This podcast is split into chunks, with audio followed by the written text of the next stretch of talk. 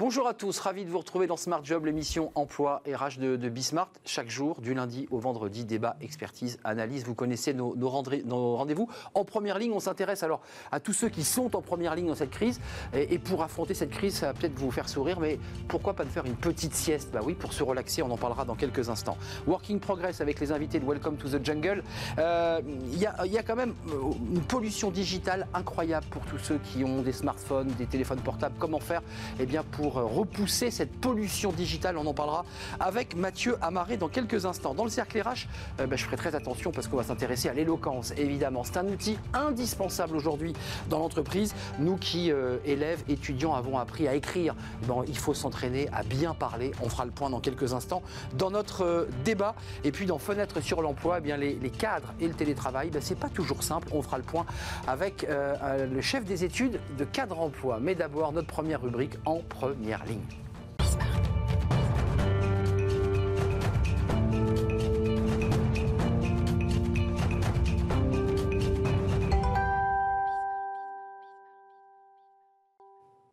En première ligne, alors vous êtes la tête dans le guidon évidemment pour affronter ces confinements, ces couvre-feux. Euh, et si on faisait une petite sieste? Bah oui, une petite sieste comme on dit réparatrice. On en parle avec Gabriel de Valmont.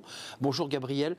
Euh, c'est pas une blague hein, ce que je suis en train de raconter. La, la micro-sieste, elle est utilisée par exemple par les, les pilotes euh, pendant les 24 heures du Mans. Ils font des micro-siestes pour se euh, restructurer. Les sportifs aussi. Vous êtes la cofondatrice de Nap and Up euh, et vous développez ce concept et vous le vendez d'ailleurs ce concept de micro-sieste. Comment ça vous est venu? Vous m'avez dit, je l'invente pas, que cette société que vous avez créée avec sept collaborateurs aujourd'hui, vous l'avez imaginée quand vous étiez étudiante. Tout à fait. Pourquoi? Parce que vous dormiez en cours, les, les cours, vous vous amusez pas? Alors non, c'est pas vraiment la raison. Euh, c'est une société que j'ai cofondée avec euh, mon associé Camille Desclés. Euh, quand on était à la fac, c'est vrai qu'on évoluait dans un environnement qui était super bruyant, un peu stressant par moments. Oui. Et donc on avait ce besoin de se reposer pendant ces journées d'examen, par exemple. Mm. Et, il y avait nulle part où on pouvait s'installer tranquillement, Un en toute espace. intimité, un espace confiné dans lequel on se sente bien, en sécurité. Et du coup, on a imaginé ces espaces de sieste. On s'est très vite rendu compte que le problème était le même en milieu professionnel, avec en plus beaucoup de barrières culturelles quand on voulait parler euh, du sommeil. dans- Sieste, feignant. Voilà, tout à fait. On avait un peu cette image, surtout il y a 4 ans. Alors, les choses commencent à, à évoluer doucement, mais on avait cette image du, du fainéant euh, qui dort sur son lieu de travail. Hum, Alors, euh, très concrètement, vous allez voir un, un client qui vous dit Moi, j'ai pas d'espace, euh, j'ai des salariés qui aimeraient bien faire des, des micro-siestes, des moments de repos pour, pour pouvoir repartir, qui sont des commerciaux, des gens au téléphone. Qu'est-ce que vous leur dites? Vous faites un, un- un audit, vous allez dans l'entreprise, vous leur dites bah, Écoutez, on va trouver un espace, on va le bâtir. Comment ça marche? Alors, c'est vrai qu'on accompagne nos clients de A à Z sur l'installation et l'intégration de la pratique de la micro-sieste euh, dans cette structure. Euh, donc, on a deux activités avec Nap Up. Tout d'abord, on installe des espaces de sieste. Ça, c'est important. Voilà, avec notre cocon à sieste, c'est un produit euh, qu'on a designé. L'idée, c'est d'avoir un produit vraiment adapté euh, au lâcher-prise, à la déconnexion. On le voit, hein, on le voit. C'est- quoi C'est un endroit où on peut tirer un peu la, la, la tente Tout à fait. et on se replie, on se coupe. peu- voilà, tout à fait à l'image d'un landau. En fait, on referme cette canopée pour se Mm. sentir en sécurité. Il y a le côté un peu régressif. Oui, c'est Euh, le ventre de sa maman, là. hein. Oui, alors on peut le voir, on peut le voir comme ça. Euh, donc voilà, cet espace un peu confiné, on se sent en sécurité et on est accompagné surtout d'audios de micro-siestes guidées, des audios qui ont été réalisés avec des sophrologues, des hypnothérapeutes depuis une application mobile. Et ça, voilà, en fait, le côté euh, isolation visuelle plus accompagnement audio, ça permet de faire une micro-sieste dans de bonnes conditions. Et la deuxième activité euh, que l'on propose à nos clients, c'est une offre de sensibilisation. On, là, on va dans les entreprises parler du sommeil, parler de la micro-sieste, de ses bienfaits, pour faire comprendre euh, ben, aux managers, aux équipes, des bienfaits de cette micro-sieste. Et ça, c'est une demande des, des collaborateurs. Enfin, j'imagine qu'il y a- des demandes. J'aimerais bien pouvoir faire une petite pause. La micro-sieste, pour qu'on soit clair et que les managers qui nous regardent ou les décideurs se disent pas, mais qu'est-ce que c'est que cette histoire? C'est de 5 à 20 minutes, c'est ça? Pas plus? Exactement. L'idée, c'est de pas dépasser euh, la phase de sommeil euh, léger. Euh, donc 5 à 20 minutes, c'est le temps idéal. Et c'est vrai que, comme vous le disiez, on a beaucoup de salariés qui font cette demande auprès de Mm. leur RH, auprès de leur manager, parce que euh, ça leur semble important justement d'avoir ce moment de récupération sur la journée de travail. Donc, soyez pas surpris quand vous allez dans une entreprise, s'il y a une sorte de petit cocon comme ça, rouge et noir, euh, c'est Nap and Up qui est, qui est- qui est- qui est passé. Euh, c'est quoi la, la- la bonne période, le, le bon, le- la bonne petite micro-sieste qu'on place dans la journée? Euh, Après le déjeuner, souvent on a le- l'espèce de digestion qui nous endort. comment on fait? On la met où cette micro-sieste? Alors, tout dépend des personnes, tout dépend du, rythme que l'on a sur la journée. Certaines personnes qui vont commencer, par exemple, leur journée très tôt, se lever à 5 h du matin, faire de la route, ils vont ressentir cette fatigue voilà, hmm. en fin de matinée. Pour d'autres personnes, ça va être après le déjeuner. C'est vrai qu'on a le moment de la digestion. on a un petit coup de fatigue. Et donc, en fait, l'idée, c'est juste de prendre ce moment euh, quand on a les premiers symptômes de fatigue qui, euh, surviennent. Euh, le, feedback, c'est, les, retours sont intéressants parce que j'imagine que évidemment les RH s'intéressent à cette question en disant est-ce que ça vous a fait du bien? Est-ce, qu'on y voit une forme de productivité améliorée dès lors qu'on est, on s'est engagé à faire ces micro-siestes? Alors tout à fait, on ne peut pas mesurer cette productivité effectivement on est mieux. auprès des salariés, mais on est mieux. Et nous, on a de la chance d'avoir beaucoup de, retours euh, statistiques, en tout cas sur nos espaces de sieste, vu qu'on a un petit système de réservation sur notre application. On voit que les espaces euh, sont vraiment euh, très occupés, surtout bah, après le déjeuner, comme vous le disiez. C'est vrai que le travail de sensibilisation, il est important, et on voit que quand le travail de sensibilisation a bien été fait au démarrage, on a une bonne occupation de, l'espace de sieste. Le profil, je ne sais pas si Mathieu Amaré peut, peut être concerné de chez Wall Welcome, mais c'est tout à fait le profil d'entreprise, Welcome to the Jungle. Alors oui, tout à fait. Alors c'est vrai qu'aujourd'hui, on a des clients euh, voyez, vous souriez. de tout type. non, mais je ne sais pas pourquoi vous dites ça, parce qu'on est fatigué. Non, la, micro-sieste, parce que parfois il y a des stress, parce que parfois il y a des accélérations de rythme, et parfois on a envie de s'isoler de, et, de se poser. Ça vous tente?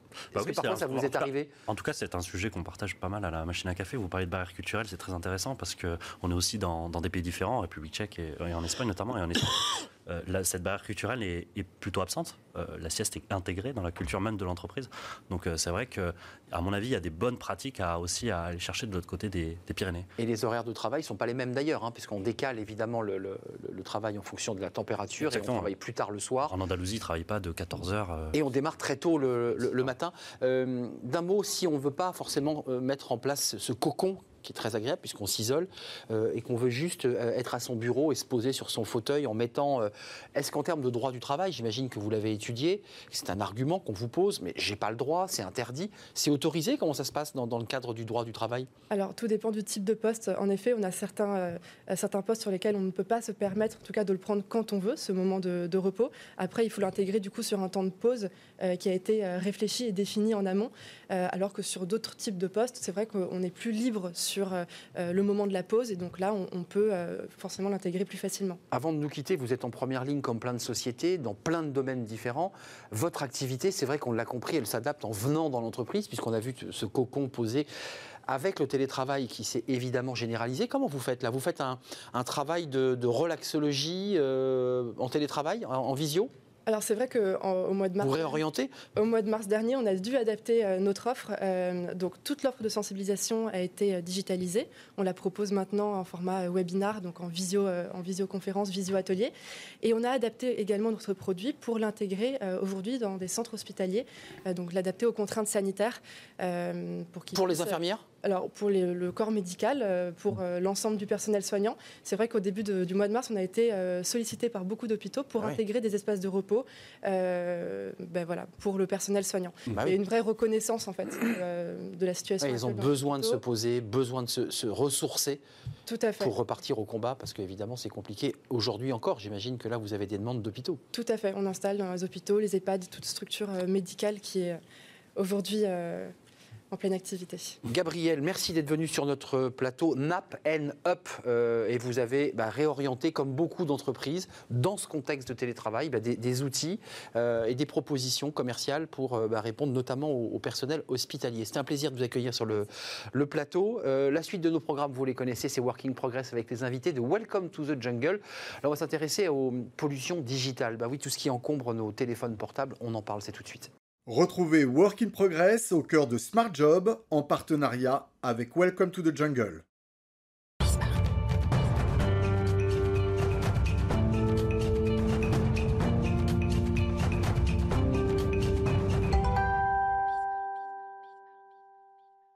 Working Progress avec les invités de Welcome to the Jungle. Bonjour Mathieu, vous allez Bonjour Arnaud. J'ai vu que ça vous a passionné les micro-siestes. Oui, c'est un sujet passionnant, mais moi-même pour en faire, euh, on a besoin de votre pratique, je pense. On a besoin et, de franchir cette barrière culturelle. Là, on parle d'un autre sujet. J'ai dire, c'est même pas culturel, c'est dans notre environnement mhm. euh, quotidien. Euh, c'est ces pollutions digitales qui nous pourrissent la vie. Euh, et vous avez un invité qui va nous en parler. En tout cas, il y a peut-être des solutions pour euh, essayer bah, de, voilà, de retrouver une forme d'hygiène euh, digitale. Ou en tout cas d'en prendre conscience, parce que le saviez-vous Arnaud, est-ce que vous saviez qu'un mail avec une pièce jointe équivaudrait à envoyer un mail avec une pièce jointe équivaudrait à laisser son ampoule allumée pendant 24 heures? C'est ce qu'on dit. Voilà, euh, Ça c'est consomme. possu, ça consomme exactement, et lentement, lentement mais sûrement, les entreprises sont en train d'en faire euh, euh, un enjeu. Euh, pour en parler euh, avec nous euh, aujourd'hui, je suis ravi d'accueillir euh, Bella Lotto. Bonjour. Ifleur, bonjour. Vous êtes fondatrice de l'association Point de Mire. Alors Mire pour euh, Maison de l'informatique responsable, un lieu où chaque citoyen peut se sensibiliser aux enjeux euh, environnementaux euh, du numérique. Bella, on l'a dit en introduction, euh, ce problème de pollution digitale, il est partout. Fatalement, on utilise de plus en plus euh, d'outils euh, numériques. Mais euh, juste une étude, euh, 73% des Français n'avaient pas entendu parler d'écologie euh, digitale en 2019. Euh, comment vous l'expliquez? Eh bien, parce que, alors, on peut se réjouir en fait qu'il y en ait quand même quelques-uns qui sachent un peu Ouais. de quoi il s'agit, déjà primo. À moitié euh, vide, à moitié plein. Oui, Ouais, absolument, on peut voir ça comme ça. Après, effectivement, tout reste à faire, mais bon, voilà, on est là pour ça. Euh, et vous notamment. Euh, L'idée, bah, c'est en fait, c'est tout simplement le fait que ça soit immatériel, en effet. Enfin, soi-disant immatériel, puisqu'il n'y a, pas plus physique que l'infrastructure euh, numérique. hein. Euh, tout, ça est sous-tendu, La absolument. fabrication de matériel Notamment la fabrication de matériel, en effet, c'est- le plus important, le plus impactant. Mais c'est le fait de ne pas voir, le fait d'être fabriqué, c'est fabriqué loin de chez nous, Mhm. c'est utilisé chez nous, et ensuite c'est rebalancé entre guillemets, pardonnez-moi l'expression, Ouais. euh, dans les poubelles du monde. Donc en fait, ni vu ni invisible, c'est permettez-moi. Et c'est invisible. et c'est invisible, Eh oui. c'est wireless, etc. Donc il n'y a Le plus, de cloud, plus de câbles, voilà, le cloud qui est complètement éthéré, c'est un peu le lieu magique, euh, Mhm. bien vendu d'ailleurs, Mhm. et qui effectivement, euh, voilà, on est complètement en train de planer. euh, Alors comment on favorise cette prise de conscience-là en, en- en disant cela, en disant que l'informatique c'est physique? Euh, c'est pas que euh, voilà le cloud comme on disait ou euh, quelque chose d'invisible, c'est ça. Vous montrez des photos de Oui. serveurs, de, de là où sont fabriquées les choses. C'est vrai qu'on en- on lit hein, de plus en plus des reportages en Afrique notamment où on extrait le cobalt par exemple, où on voit ces montagnes de déchets numériques qui sont la cause en fait de nos utilisations quotidiennes de pollution digitale. Alors effectivement, il y, a, bah, il y a tellement de choses dans votre question que là, Pardon, excusez-moi. Non, je disais comment favoriser je la prise de conscience. vous Je, choisissez. Excusez-moi. je choisis et j'y vais direct. Euh, effectivement, euh, alors vous évoquez les serveurs, mais en fait, c'est pas les serveurs au sens strict particulièrement. hein, c'est, Mhm. On a eu tendance à incriminer entre guillemets les, les data centers et les, Mhm. les- et les serveurs, mais en fait, c'est tout le matériel qui est organisé euh, et qui est fabriqué. hein. Tout simplement, des smartphones de, de- de monsieur et de, et de tout ce qu'on porte, qui, est, qui soit électronique ou pas, et tout ce qu'on va utiliser comme device. hein. Donc de toute façon, c'est il faut extraire pour fabriquer, Mhm. pour assembler, et donc ça c'est fortement polluant et c'est plus que polluant. Donc pour reprendre votre expression du début, c'est au-delà de la pollution, c'est-à-dire c'est vraiment un impact environnemental et psychosocial par ailleurs, mais ça c'est pas ma spécialité, qui fait qu'en fait euh, 70%, 70 à 80% de l'impact environnemental va avoir lieu lors de la première étape de cycle de vie, à savoir l'extraction-fabrication. Après ça va avoir lieu en effet euh, dans les décharges, euh, et notamment vous citiez, pas précisément, mais en tout cas vous citiez l'Afrique, Ouais. et notamment à Bokblochi au Ghana, notamment euh, Le Ghana, ouais. Poubelle du monde assez connue désormais. Mais là, intéressons-nous à la, au monde de l'entreprise. Euh, de quelle façon, là une question simple, je ne vais, pas- Oui. je vais pas trop épiloguer, de quelle façon le monde du travail peut se saisir de cette, de cette question? Alors, bah, de plein de façons différentes. Et euh, idéalement, les managers, les directeurs, de, les, les- les- les- les- les dirigeants, pardon, euh, ont tout à faire dans le sens où ils peuvent euh, sponsoriser au sens large. hein. C'est-à-dire au sens de la, de la défense, de porter un projet, etc., de- de- d'insuffler, de donner un souffle réellement et de et de d'initier euh, éventuellement une démarche numérique plus responsable. Nous, on a tendance d'ailleurs à la maison d'informatique responsable, chez Point de Mire, à parler de numérique plus responsable. Parce que numérique responsable, c'est un peu un oxymore. Mhm. Plus responsable. Voilà, plus responsable. Vous sensibilisez tendre vers quelque chose de un petit peu mieux. Ouais, durable. Vous euh, sensibilisez un peu, un peu plus les managers que, les autres pour que justement ils soient des relais? tous, tous, tous, Tous. autant Ça veut dire quoi? Nettoyer les les boîtes vocales, arrêter de regarder Dailymotion enfin, parce que- Non, alors c'est surtout. Alors, excusez-moi parce que effectivement, je vais, je vais, je vais juste préciser. Vous citiez le, le- le coût du mail entre Oui. guillemets au Ouais. début, Oui. et vous venez de le refaire, monsieur. Et en effet, ça, c'est vraiment, c'est très bien de- d'en parler parce que c'est une porte pédagogique en quelque sorte. Mhm. Mais en revanche, c'est loin d'être le, le truc impactant. En fait, Ouais, ça a un impact. Tout a un impact dans ce qu'on fait, y compris de respirer, etc. Mais c'est pas le plus important. Mais c'est loin d'être le plus important, c'est même peut-être le moins important. Mais c'est vrai que le coût de l'ampoule, alors c'est pas 24 heures, c'est une heure, mais c'est pas grave. Ah. L'essentiel, non, non, mais c'est pas du tout euh, important. Ouais. Ce qui est important, c'est de dire que tout a un impact. Voilà. Ouais. Mais c'est vrai que c'est bien. C'est pas sans douleur, quoi. C'est pas sans douleur. Un mail, c'est voilà. Voilà. Par contre, en termes de sensibilisation, là où il faut vraiment, vraiment insister, c'est vraiment au niveau de la, de la première étape du cycle de vie, c'est-à-dire c'est le fait d'extraire et de fabriquer. Donc ça veut dire que quand on va sensibiliser les gens, il faut dire voilà, ça c'est physique, ça a été très impactant pour pouvoir être fabriqué, donc il faut que tu allonges la durée de vie du matériel. Donc dans mmh. les entreprises, il faut aussi rendre visible le matériel en parlant de cet impact dans cette étape. L'obsolescence programmée. Mais pardon, Véla, mais est-ce que euh, est-ce qu'on va pas à l'envers euh, quelque part du, enfin du, du progrès euh, aussi avec on a aujourd'hui quand je suis onboardé dans une entreprise, je reçois parfois un téléphone portable, un ordinateur. Onboardé, ça veut dire embauché. Hein. Embauché, embarqué dans une entreprise, embauché dans une entreprise. Effectivement, je reçois plusieurs outils digitaux. La société aussi avance. Vous savez, il y a eu cette polémique Amish, le président de la République. Aujourd'hui, on est une semaine décisive. mercredi, je crois, on est, on va, on va citer à l'instauration du, de la 5G euh, dans les entreprises, on est, on est déjà euh, très loin. Comment euh, aller à rebours de ça et comment lutter contre, contre, contre ça Alors lutter, aller à rebours, c'est tout ça, c'est très compliqué, mais c'est une question passionnante, effectivement. en tout cas, contrairement, alors stigmatiser les Amish, ça c'est un autre sujet, il y aurait une émission entière à faire. Moi, j'étais assez choquée par cette question-là. Mhm. ça a suscité une polémique d'ailleurs. Voilà, et j'étais pas la seule. Mais en revanche, euh, soit dit en passant, ils sont très résilients par ailleurs. Ce serait intéressant de s'y attarder. Mais par ailleurs, c'est pas revenir en arrière ou quoi que ce soit. En fait, nous, ce qu'on peut proposer, puisque dans, dans, le cadre de cette sensibilisation et dans le cadre de ces alertes, c'est tout simplement de ralentir un peu. En fait, il faut changer la roue en roulant. Hein. Mhm. Si on ne veut pas aller dans le mur, la, la question du numérique plus responsable ou du durable, c'est vraiment, vraiment, vraiment ralentir l'histoire parce que le puits n'est pas sans fond. Et que par exemple, quand on parle de pollution numérique, on oublie aussi le problème de l'épuisement des ressources abiotiques non renouvelables, notamment métalliques. Énergie, métal, si on n'avait pas ça, on n'aurait pas de numérique. Mais, Donc il faut ralentir l'histoire. Il y a eu dans les cycles d'évolution de nos sociétés, pour juste prolonger ce que dit Mathieu, la révolution industrielle qui est aujourd'hui contestée. Euh, est-ce que cette révolution numérique, qu'on indique comme être la troisième révolution, euh, est-ce qu'elle elle-même sera et est déjà contestée dans sa, dans sa constitution? C'est-à-dire que la révolution industrielle a apporté le progrès euh, et la richesse. Aujourd'hui, la révolution numérique nous apporte la rapidité, la proximité. Est-ce que, est que vous la contestez dans, dans son contenu philosophique? À titre personnel, je ne la conteste pas du tout. Ce que je conteste, c'est l'usage qu'on en fait, c'est tout. C'est-à-dire que le numérique, c'est un truc extraordinaire. Dans ma propre vie, par exemple, moi, je trouvais ça vraiment un peu de l'ordre du miracle. En revanche, je conteste absolument pas. Ce que je conteste, par contre, c'est l'omniprésence. Mhm. C'est le fait de ne pas avoir le choix, parfois. Le fait d'utiliser que ça, le fait d'avoir un volume extraordinaire. De... Les objets connectés, pour moi, ça peu d'intérêt si ce n'est dans le sanitaire ou dans le, voilà, dans le médical. Hmm. Mais pas dans le ludique, pas à la maison. Dans le ludique, hein, moi, contre, euh, ça ne hmm. m'intéresse pas de mettre en place euh, et de mettre en route ma cafetière avant de me lever, j'en ai rien à faire. Hmm. Peu importe, ça ne vit pas de moi. Mais c'est vrai que l'objet connecté et la 5G, notamment, que vous citiez tout à l'heure, ah c'est un vrai sujet. Ce qu'on peut déplorer, c'est qu'il n'y ait pas eu de débat public en la matière au préalable. Ça, c'est vraiment un, vrai, un vrai problème. Il n'y en a jamais eu d'ailleurs, vous avez remarqué. Il n'y a pas de débat public sur les grandes innovations. Absolument, tout à fait. Et puis alors, pour revenir sur l'histoire du progrès, bon, moi, je pas philosophe, mais je m'y intéresse beaucoup à la philosophie. Et il est certain que progrès, innovation, ah est-ce que c'est mieux, est-ce que c'est moins bien, etc. Je n'en sais rien. La question, c'est de savoir, c'est de se dire aussi, d'avoir le souvenir que pour le numérique, on n'a jamais réfléchi à ça avant.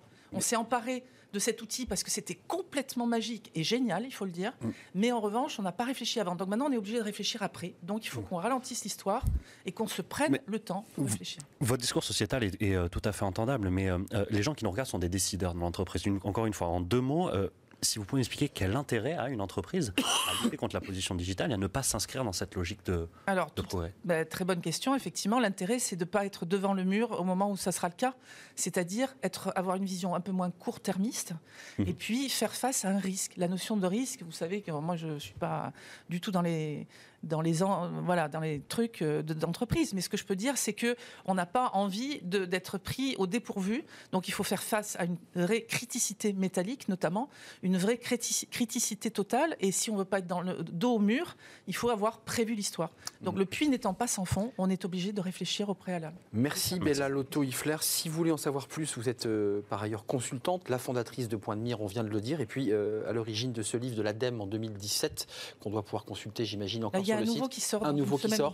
Euh, nouvelle version. la nouvelle version, les éco-gestes informatiques au quotidien, qui est un guide pratique pour agir, pour y voir plus clair. Merci de nous avoir éclairé. C'est vrai que c'est un débat philosophique qui est posé à Absolument. travers votre prise de, de position. Mathieu, on continue toujours sur le même sujet parce que c'est un sujet peut-être moins philosophique et peut-être plus, Plus spécifique. plus spécifique. Euh, et on accueille cet invité. Euh, c'est tout de suite, c'est travailler demain dans notre rubrique.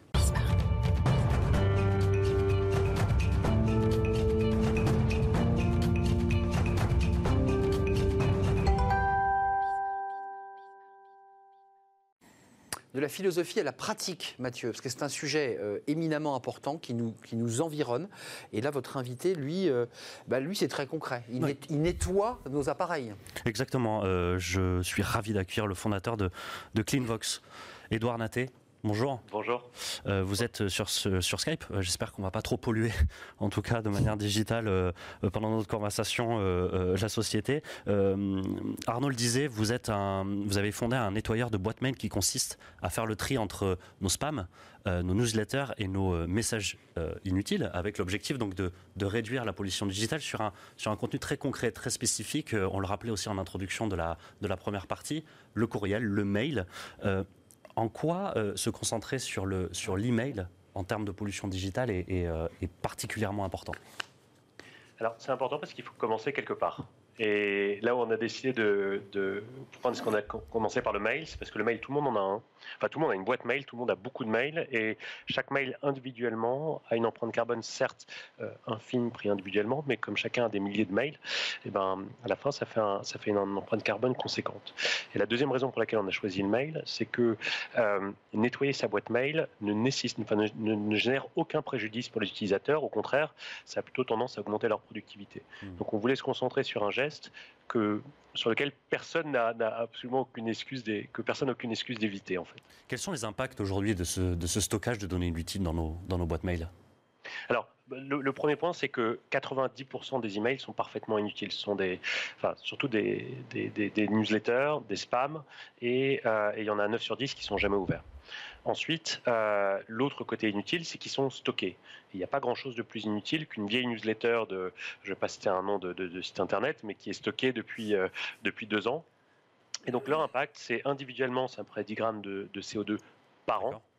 Et, euh, et nous, ce qu'on a consta- constaté sur les, les utilisateurs, utilisateurs CleanFox, c'est qu'on était aux alentours à près de 10 000 nouveaux mails stockés par an. Donc le calcul fait que, euh, à la fin, la, la pollution des mails en France, c'est à peu près la pollution de tous les Bordelais en termes d'émissions carbone. C'est effectivement, euh, effectivement considérable. Euh, Edouard, parlons de CleanFox euh, précisément. Euh, comment ça marche? Comment votre application euh, fonctionne? Je me connecte avec euh, donc euh, mon email, euh, Yahoo, Gmail, que sais-je, et euh, Ouais. ensuite euh, automatiquement euh, vous retrouvez en fait les mails inutiles, les spams, etc. et vous les et vous, et vous les nettoyez? Alors exactement. Ce qu'on fait, c'est on propose une connexion euh, la plus sécurisée possible et qui va permettre ensuite de détecter tous les emails, euh, non pas individuellement, mais par expéditeur.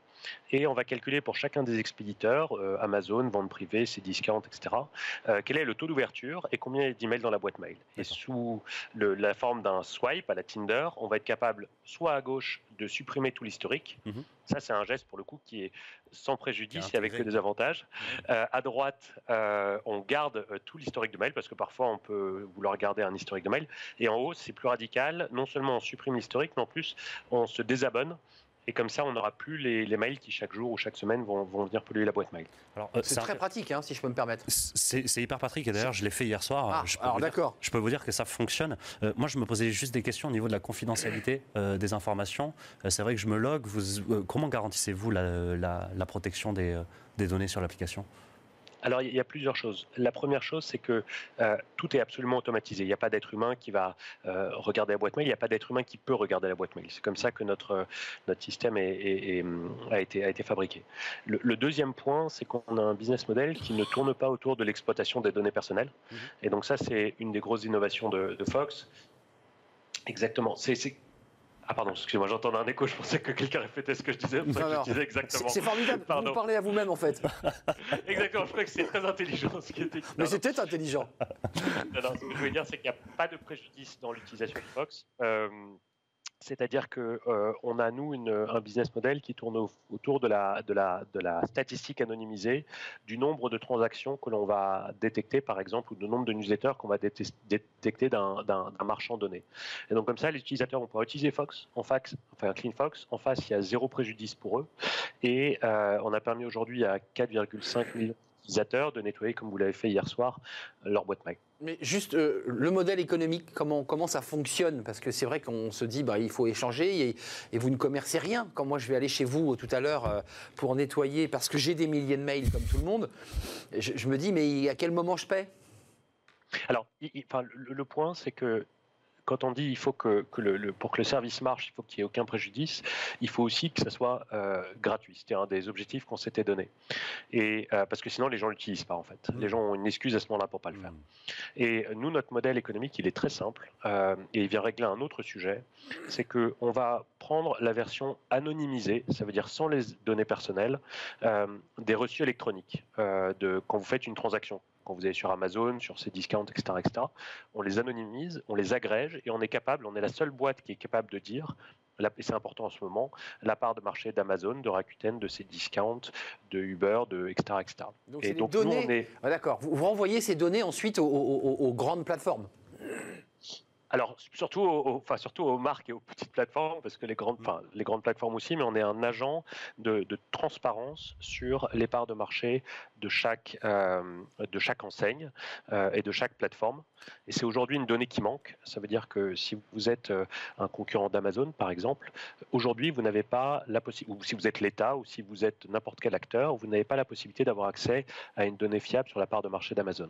Notre business model, c'est un business model autour de la transparence aussi de ces parts de marché.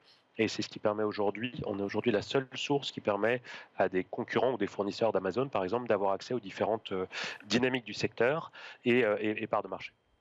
Et ça, ça ne génère aucun préjudice Hmm. pour l'utilisateur. Sur votre, sur votre, sur votre site, euh, Edouard, vous indiquez que, que, que 60% des mails ne sont, euh, ne sont jamais ouverts. Il faut venir euh, chez CleanFox pour d'abord nettoyer euh, euh, sa, sa boîte mail. C'est- une, c'est une bonne pratique. Est-ce que vous avez deux petites euh, autres bonnes pratiques euh, euh, quand on envoie un email pour, pour, pour réduire sa pollution digitale pour ceux qui nous écoutent Très court, Alors, Edouard. Très court. Euh, alors, pas mettre de gens en copie qui ne doivent pas être en copie. Euh, deuxièmement, ne pas mettre des, des- des grosses pièces jointes si elles peuvent être hébergées sur un stem, parce que sinon on va créer de la redondance de stockage de la pièce jointe en question.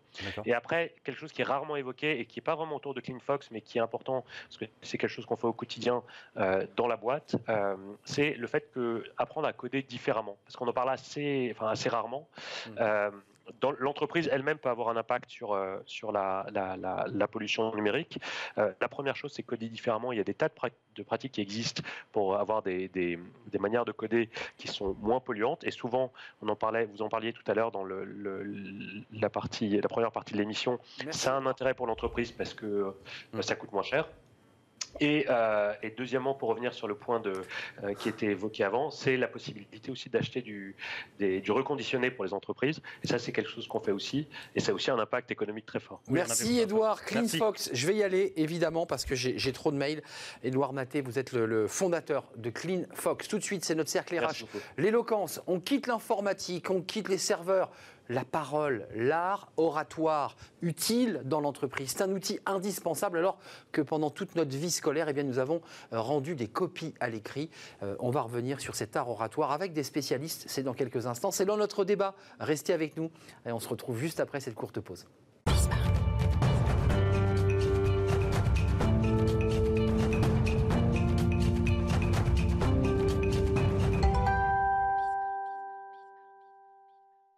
Le cercle RH, qui est notre débat quotidien, vous connaissez notre rendez-vous. Alors, on va quitter l'informatique, la pollution digitale. On va revenir aux mots, à l'éloquence, la capacité de transmettre, de parler, de communiquer, de dire des choses. Oui, mais parler pour quoi faire? Ça, c'est une vraie question. Et, l'éloquence, c'est quoi? C'est du sophisme, c'est une forme de, comme ça, de philosophie pour, pour, voilà, pour vous euh, embobiner? Parce que souvent, on dit, ah, mais il parle très bien, mais hum, je me méfie, il parle trop bien. Ça sert à quoi l'éloquence? Dans une entreprise Euh, On fait le point parce qu'il y a beaucoup de chercheurs, de spécialistes, de- d'avocats euh, qui s'intéressent au sujet. Bertrand Perrier, merci d'être avec nous. Avocat enseignant, spécialiste de l'art oratoire. On va en parler avec vous dans quelques instants. Votre dernier livre, euh, Sur le bout de la langue, euh, édition Jean-Claude Lattès. Vous avez fait un autre livre précédemment, euh, Le langage, un sport de combat. Je, je La crois. parole est un sport de combat. Et, et je sors à l'instant une boîte de jeux, puisque c'est tout à fait ludique finalement la question de l'éloquence. Et donc, pour les fêtes de Noël, je sors chez Marabout une boîte de jeux. Vous ne l'avez pas apporté? Non, je ne l'ai pas apporté, mais je vous l'offrirai. Ben, On aurait pu jouer même. On aurait absolument pu jouer, et on peut jouer dans les entreprises d'ailleurs, entre collègues. Donc, il y a une boîte de jeux, et puis je précise que vous êtes intervenu, bon, alors vous enseignez, vous faites l'art oratoire, l'éloquence à Sciences Po, à HEC, mais aussi en Seine-Saint-Denis. On vous a vu dans ce documentaire euh, à haute voix, qui est un documentaire très intéressant. Merci en tout cas d'avoir répondu à notre invitation. Euh, on en parle avec vous dans quelques instants. Sébastien Bernard, cofondateur de The euh, Presenters. Mhm. The Presenters, Joli. je, je l'ai bien dit Bon, on essaie de l'assumer à la française, on a mis un Z, donc on dit The Presenters avec un The. The Presenters. On voulait revendiquer ce côté, on prononce mal l'anglais. cabinet de conseil en stratégie narrative. Alors, des cabinets de conseil, il y en a plein à Paris et partout en France, mais celui-ci propose une, une notion de la narration, pas que des éléments de langage, mais aussi de la narration. Racontez-moi une histoire, ça fait penser à storytelling. On en parlera peut-être avec vous dans quelques instants. Puis Stéphane, euh, Steven Dailleux, merci d'être avec nous. Merci. Vous avez fait un long voyage, enfin tout est relatif. Vous arrivez de Nantes, votre Ouais, société est, est basée à Nantes, euh, directeur associé du cabinet Vendredi 13. Vous faites du recrutement, ça c'est votre cœur de métier, mais vous l'accompagnez, euh, ce candidat, aussi sur des techniques. Et vous avez déposé, je dirais, un modèle, un modèle Vendredi 13, euh, euh, charté avec un copyright. Et il y a tout un travail, un processus d'accompagnement des, des candidats. Euh, D'abord, pour, pour essayer de circonscrire le sujet, euh, dans une entreprise, euh, Bertrand Perrier, les gens trop éloquents, souvent, sont euh, un peu montrés du doigt. On dit, mais alors lui, c'est un beau parleur, euh, il parle pour ne rien dire, il y a beaucoup de vent, c'est très bien fait, c'est très articulé, c'est même un peu empoulé, et c'est vide. Oui, Est-ce qu'il n'y a pas un décalage l'éloquence a mauvaise presse parce que le mot fait peur. Le mot est euh, un peu euh, inhibant parce qu'on se dit, mais alors l'éloquence est une parole qui est forcément jolie, qui a une dimension esthétique. C'est la raison pour laquelle j'ai totalement renoncé à ce mot d'éloquence. L'éloquence, on en fait des concours, on en fait même des boîtes de jeux, vous voyez. Tout à fait. Euh, en réalité, Bien vendu. ça, ça sert pas à ça. L'importance, moi je dis maintenant prise de parole en public. J'ai arrêté de dire éloquence qui renvoie à un art, même d'art oratoire. Je dis prise de parole en public parce que c'est un fait matériel. Je prends la parole, il y a du public, ça s'appelle de la prise de parole en public et c'est un fait qui est dénué de tout affect. Après, dans l'entreprise, il ne faut pas nier que l'entreprise est un corps social. Ce n'est pas euh, simplement une collection d'individus ou une agrégation de personnes. C'est aussi un corps social avec des relations qui passent par l'écrit mais qui passent aussi par le verbe. Euh, ju- Juste, et je donne ma parole aux deux autres invités, mais vous, en tant qu'expert, vous êtes par ailleurs avocat, la- l'avocat maîtrise la parole, l'avocat pénaliste, évidemment, avec ses effets de manche. Dans, euh, mais vous avez constaté, vous, en tant qu'expert, une difficulté de, qualité d'art oratoire des cadres, des cadres supérieurs. Moi, j'ai le sentiment, en les croisant, parfois, qu'il y a une faiblesse. Mais en réalité, il n'échappe pas à un constat général dans la population, c'est que nous ne sommes pas formés à prendre la parole en public. Il n'y a pas de cours de prise de parole en public, ni au collège, ni au lycée. J'ai commencé, moi, à l'école d'avocat, parce que là, évidemment, il y Là. avait un enjeu direct au regard de la profession que nous souhaitions embrasser. Mais auparavant, on faisait un exposé poussif, un oral de rattrapage, mais pas davantage. Le grand oral qui s'annonce pour le baccalauréat 2021 va peut-être changer les choses vrai. en, en- en s- donnant un signal de l'importance de la prise de parole. Mais les anglo-saxons ont de ce point de vue un temps d'avance considérable que l'on retrouve dix ans plus tard en entreprise. Sé- Sébastien euh, Bernard, euh, vous parlez de narration, vous ne parlez pas d'éléments de langage, parce que quand on fait du, du conseil, souvent on dit, mais quand tu passes à la télé, il faut mettre des éléments de langage. Pour un cadre, pour quelqu'un qui a une présentation, souvent c'est une angoisse terrible pour le- le- la personne qui va se retrouver euh, devant son patron, devant le board, et il doit, euh, pendant tout le week-end, faire ses tableaux Excel, il y en a partout, parce que c'est ça la réalité. Euh, où est-ce qu'il arrive à placer sa- son art oratoire? Parce que ça jargonne beaucoup dans une entreprise. Informatique, c'est du charabia la plupart du temps. Comment on arrive à, à y mettre, pas de l'éloquence, mais voilà, de l'art oratoire Mais la peur, c'est déjà le manque de pratique, vous l'avez dit. Alors en plus, euh, on parle prise de parole en public, mais c'est maintenant prise de parole en visio, hein, puisqu'on est aussi Oui. des intermédiaires par la Absolument. technologie. Mais effectivement, le point de départ, on a, on a le même, c'est qu'effectivement, depuis l'école primaire, où il fallait qu'on se lève pour réciter la poésie, jusqu'à nos études supérieures, à chaque fois qu'on s'est levé pour parler, c'est parce qu'il y avait des gens assis pour nous juger. Et en fait, On devenait tout rouge, et on se disait, et en fait, ce modèle a perduré en entreprise. Aujourd'hui, la présentation, c'est souvent une technique managériale pour essayer de vérifier que le projet a avancé. Vous avez avancé sur le projet euh, machin ou bidule. Ouais. Bah, vous allez nous le présenter mardi, essayez de nous surprendre. hein. Et du coup, qu'est-ce qui se passe? Eh ben, ceux qui sont assujettis à cette présentation le font comme on le faisait à l'école, comme des bons élèves. Le seul problème qu'on se considère comme un bon élève, c'est que ce qu'on a au mieux, c'est une bonne note. Et c'est pas ce qu'on attend d'un leader. Un leader n'attend pas qu'on lui dise qu'il a bien travaillé. Un leader, il a envie de parler pour pour que les gens se mettent en mouvement. Et c'est tout le sujet de l'éloquence qui est intéressant. S'engage. Et le sujet de l'éloquence n'est pas intéressant si le but de ma parole n'est pas de mettre en mouvement les autres. Et elle est là la différence entre un beau parleur et un bon orateur.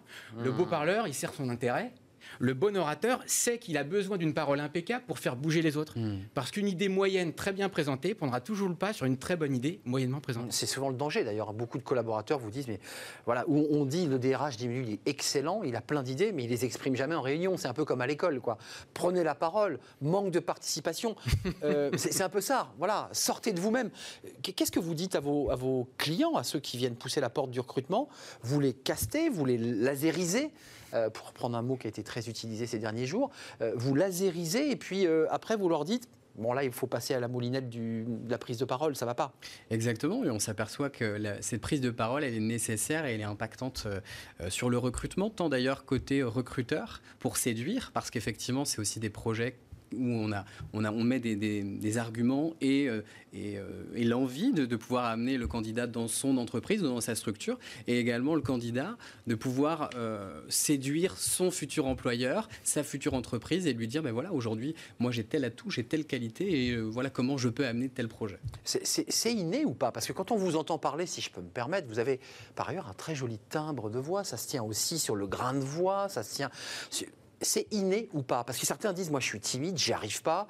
Euh, à chaque fois, je, je- je- je- je suis triste d'aller faire une présentation. On l'entend. Il y a beaucoup de cadres qui le disent.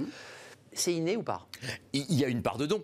Comme dans toute compétence, mais il y a une part de don pour le marathon, pour le piano, pour la peinture. Il y a des gens pour lesquels ça va plus vite. Mais à titre personnel, je suis un ancien timide absolument maladif. J'ai j'ai lu ça. Et, et- et je le revendique, non pas pour faire pleurer dans les chaumières, mais parce que je considère que peut-être le parcours de réconciliation que j'ai fait avec la parole, si je le montre, bah, ça peut servir aussi euh, d'inspiration pour les autres. En réalité, ce qui fait peur, c'est deux choses. C'est le jugement des autres, vous l'avez dit. Le regard, quoi. Le regard des autres, parce que quand on est euh, devant le regard des autres, eh ben, on, on est soumis au jugement. Et aujourd'hui, dans la société, chaque jour, nous jugeons et nous sommes jugés sur notre capacité à prendre la parole en public. Ça, c'est le jugement des autres. Et puis, c'est le dévoilement de notre personnalité au-delà de notre message. Et puis, la deuxième chose, c'est qu'on le fait très rarement. Et donc, comme toute chose que l'on fait très rarement, eh bien, ça a un caractère exceptionnel. Et donc, on charge d'une angoisse de performance ce que l'on fait rarement. Et donc, tout ça charrie et véhicule des émotions très négatives, d'angoisse, d'inhibition, qui fait que bah, 40% des Français, quand vous leur demandez, disent qu'ils sont paralysés à l'idée de prendre la parole en Il y a une public. souffrance, il y a une Bien vraie sûr. souffrance dans les diagnostics que vous faites. J'ai lu ce chiffre dans une interview que vous donniez au Figaro.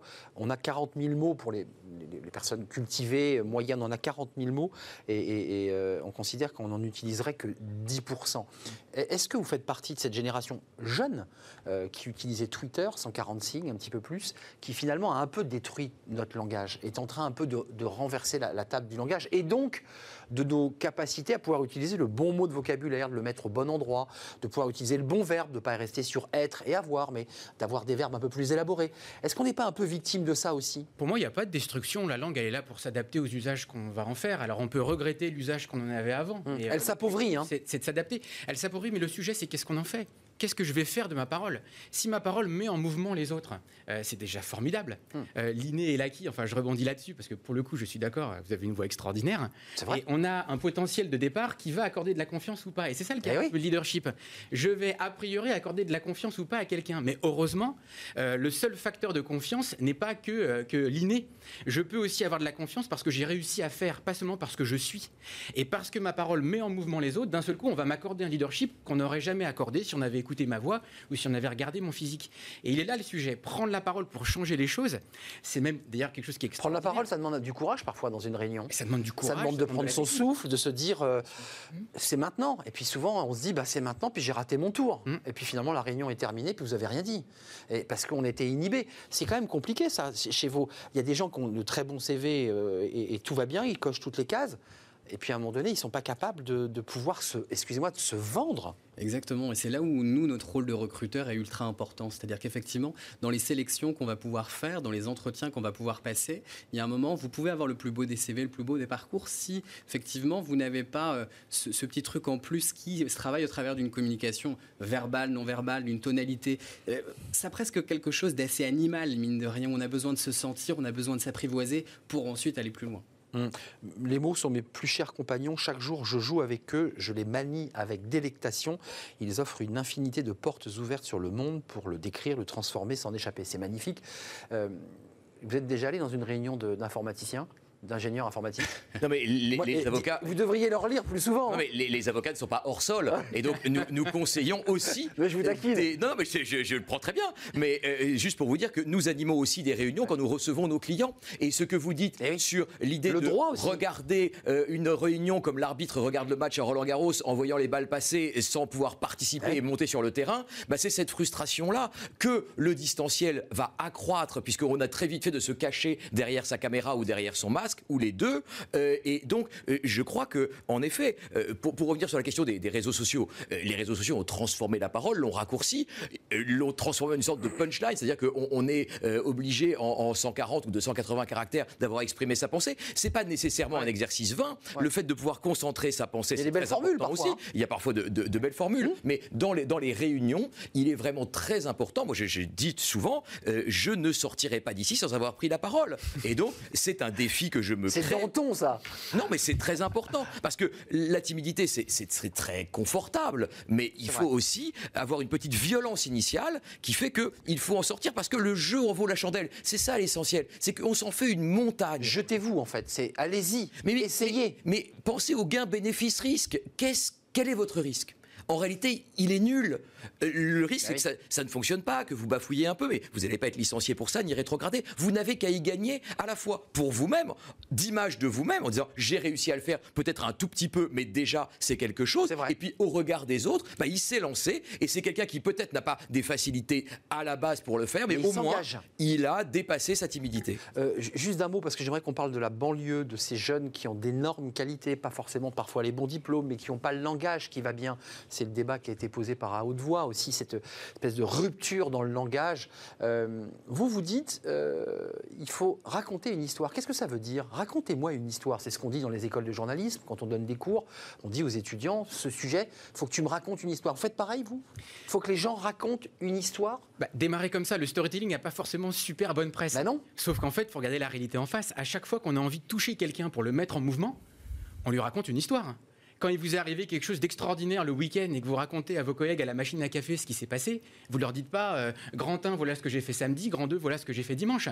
Vous leur dites oh là là, t'as deux minutes parce qu'il faut que je te raconte quelque Ouais. chose, tu vas, tu vas pas me croire. Et là, c'est une histoire, On met naturellement de l'enjeu. Et c'est vrai que, euh, bah, de la même manière que les dirigeants ne pratiquent pas suffisamment la prise de parole, et, et, et- et dans l'air une idée que quand on est patron, quand on est ingénieur, qui plus est, eh ben, il faut être sérieux. Donc on ne transmet pas ses émotions, on Ouais. fait des démonstrations Très à distance. Or, par exemple, bah voilà, on met des chiffres partout. Il faut savoir que le cerveau ne comprend rien aux chiffres.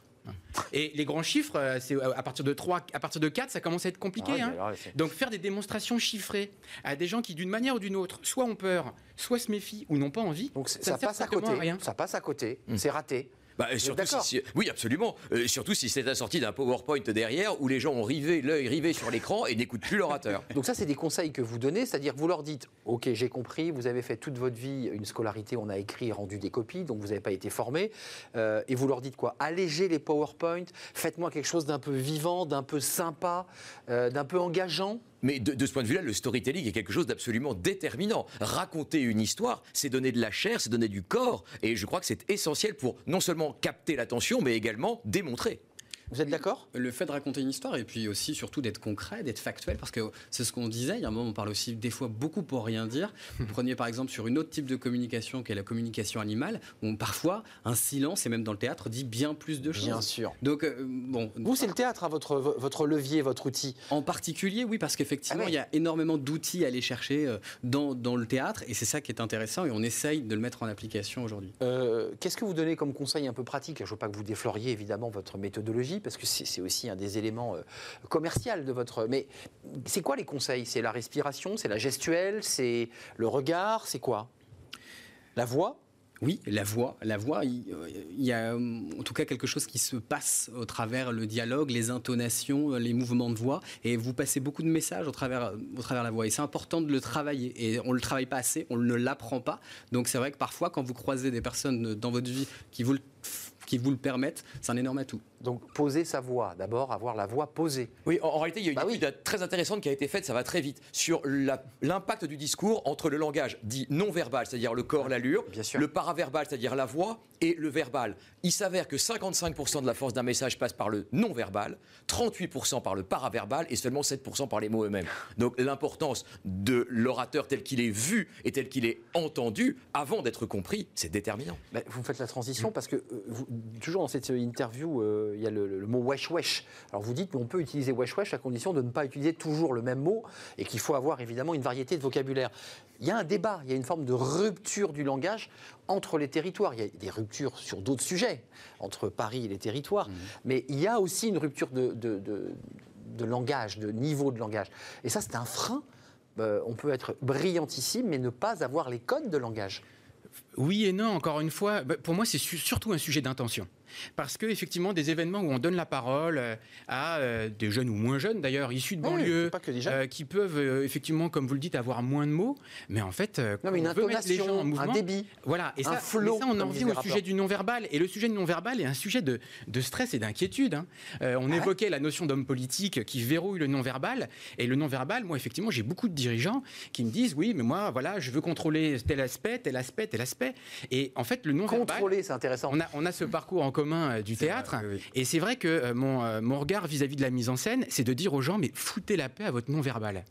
En fait, si je veux contrôler ma voix, ma posture, ma gestuelle, où sont mes doigts, où sont mes mains, je ne pense qu'à moi. Or, le, le- le principal écueil de ceux qui prennent la parole, c'est qu'ils ne pensent pas à leurs idées. Il faut arrêter de se concentrer sur les mots et il faut se concentrer sur les idées. Parce que si ce qui compte, c'est de transmettre une idée qui va changer les choses pour ceux qui m'écoutent, peu importe les mots que je vais utiliser, je vais travailler, je vais enrichir, mais mon intention compte. Ouais, parce que mon intention va déclencher le non-verbal. Ouais. Sur sur cette question de la, de la- de la jeunesse et pas de la jeunesse, c'est-à-dire que la difficulté qu'a un recruteur à pouvoir placer quelqu'un, on l'a vu, il y, a, un vivier d'énergie, d'intelligence dans les quartiers. euh, et, on voit qu'il y a des difficultés pour ces jeunes parce qu'ils n'ont pas les codes, euh, parfois dans les codes non verbaux d'ailleurs, vestimentaires, de langage. Oui, mais parce que la parole est un marqueur social. En réalité, en quelques instants de parole de quelqu'un, on sait d'où il vient, on sait à peu près quel, est son, son niveau.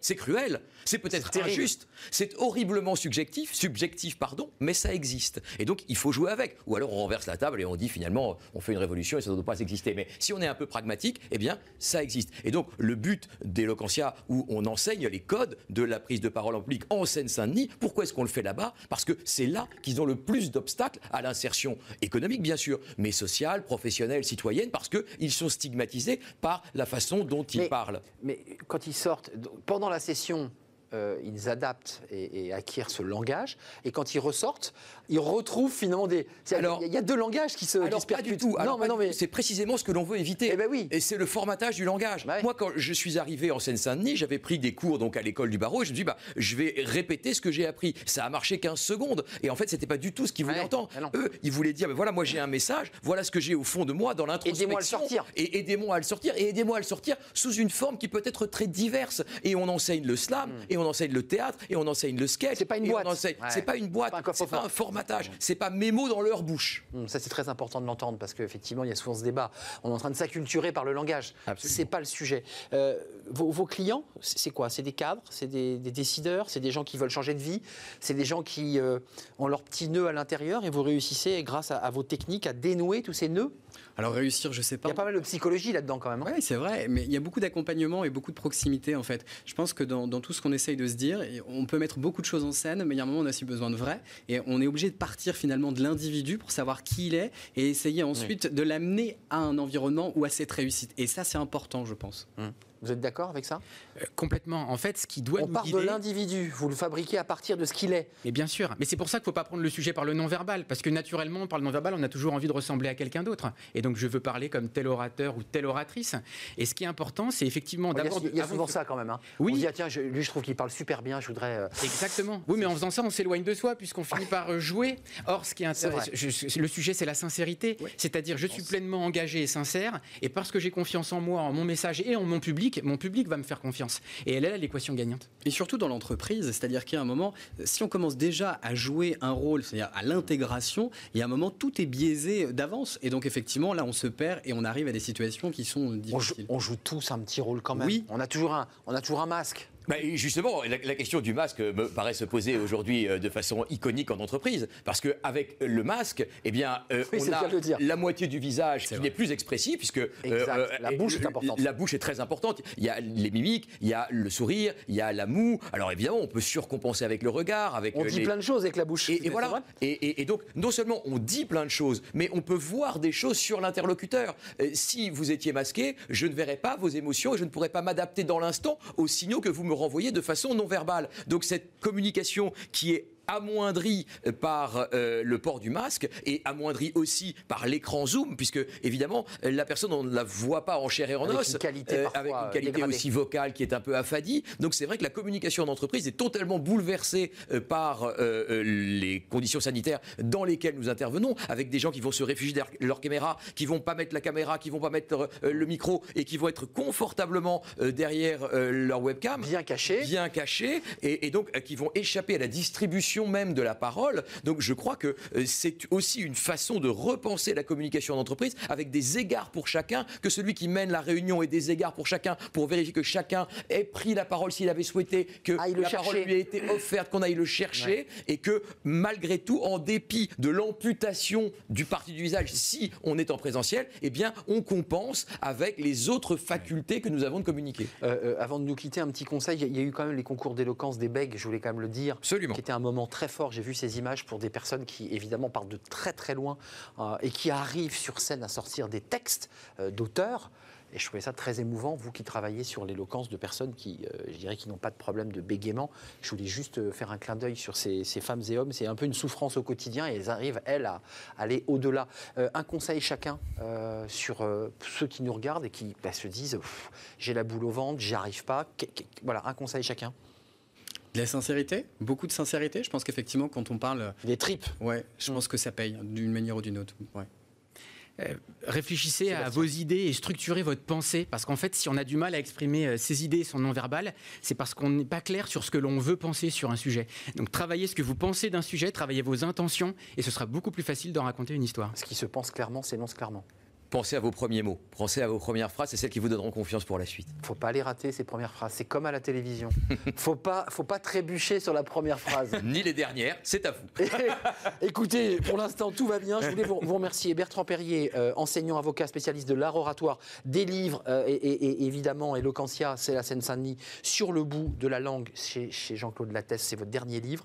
Euh, Sébastien Bernard, et puis votre boîte de jeux chez Marabout, parce que si vous avez envie aussi de vous amuser en famille, c'est toujours sympa. Euh, c'est dommage que vous ne l'ayez pas amené, on aurait pu faire une petite partie. On refera une émission. Exactement. Sébastien Bernard, cofondateur de The Presenters, là je l'ai- mis en, en français, euh, cabinet de conseil en stratégie narrative. Et un, et un livre, pardon, euh, Prenez la parole, qui est sorti le 20 octobre, qui est notre premier livre où on explique toute Bah la méthode Upstory pour effectivement transformer ses idées en histoire et mettre en mouvement les idées. Il nous dit rien, Sébastien. Ce livre, euh, il suffit d'aller sur votre site, j'imagine que votre, la couve de votre livre, Chez Vubert, Chez sur notre site, Bon. euh, et toutes les bonnes librairies évidemment qu'il faut encourager. Il faut les encourager, c'est un peu compliqué avec le Clink and Collect. Euh, Steven Dailleux, merci d'être venu. Vous êtes directeur associé du cabinet Vendredi 13, qui va bien au-delà euh, d'une stratégie classique de recrutement, parce qu'il y a le théâtre, il y a un accompagnement de vos clients, et c'est à Nantes. Tout est fait. Vous allez donc repartir évidemment dans le pays nantais, euh, la Bretagne. hein, pour lancer une vieille polémique. Voilà. C'est ça. Mer- merci à vous trois. Euh, c'est presque la fin de notre émission. C'est Fenêtre sur l'emploi, la dernière rubrique pour donner la parole eh bien, au cabinet de recrutement. Justement, vous n'allez pas être dépaysé avec Cadre Emploi qui nous parle des, des cadres qui sont en télétravail. C'est pas toujours simple. C'est tout de suite.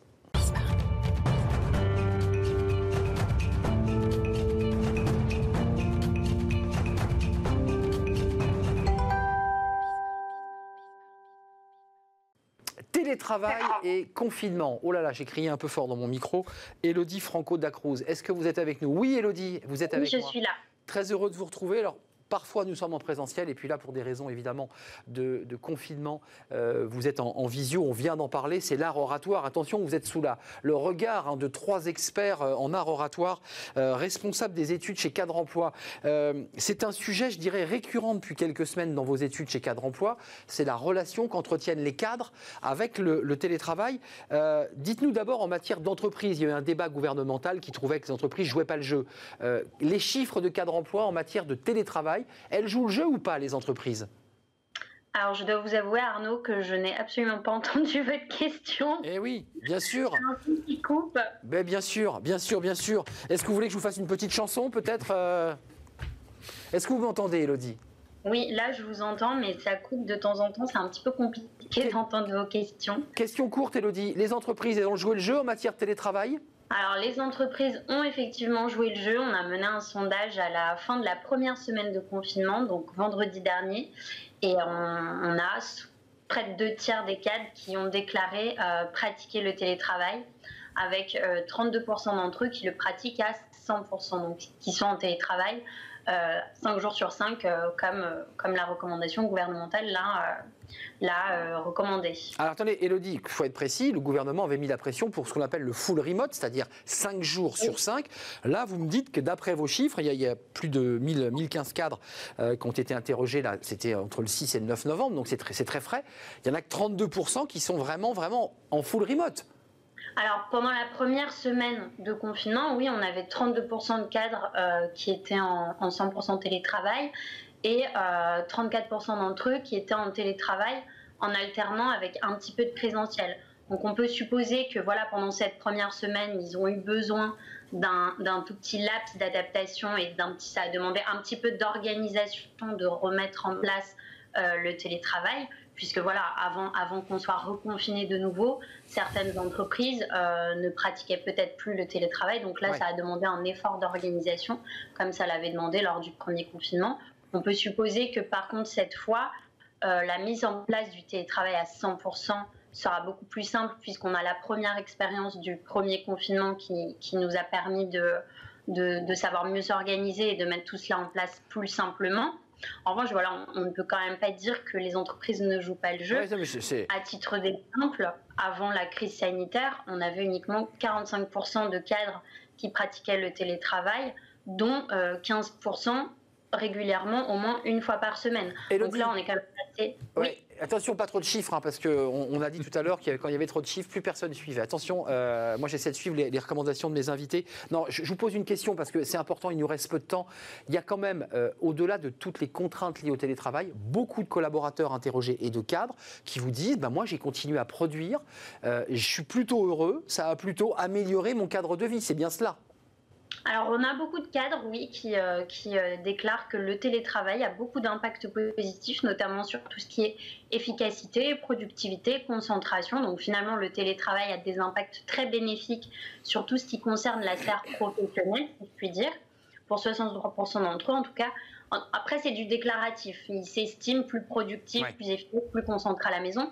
Ils sont peut-être aussi moins euh, déconcentrés par certains éléments de l'environnement externe. Voilà, on n'est plus en open space avec ses collègues, on est moins, euh, on est moins interpellé à aller faire des pauses, etc. On n'a on a plus ces moments de convivialité qui viennent finalement au quotidien quand on est dans l'open space nous déranger C'est vrai.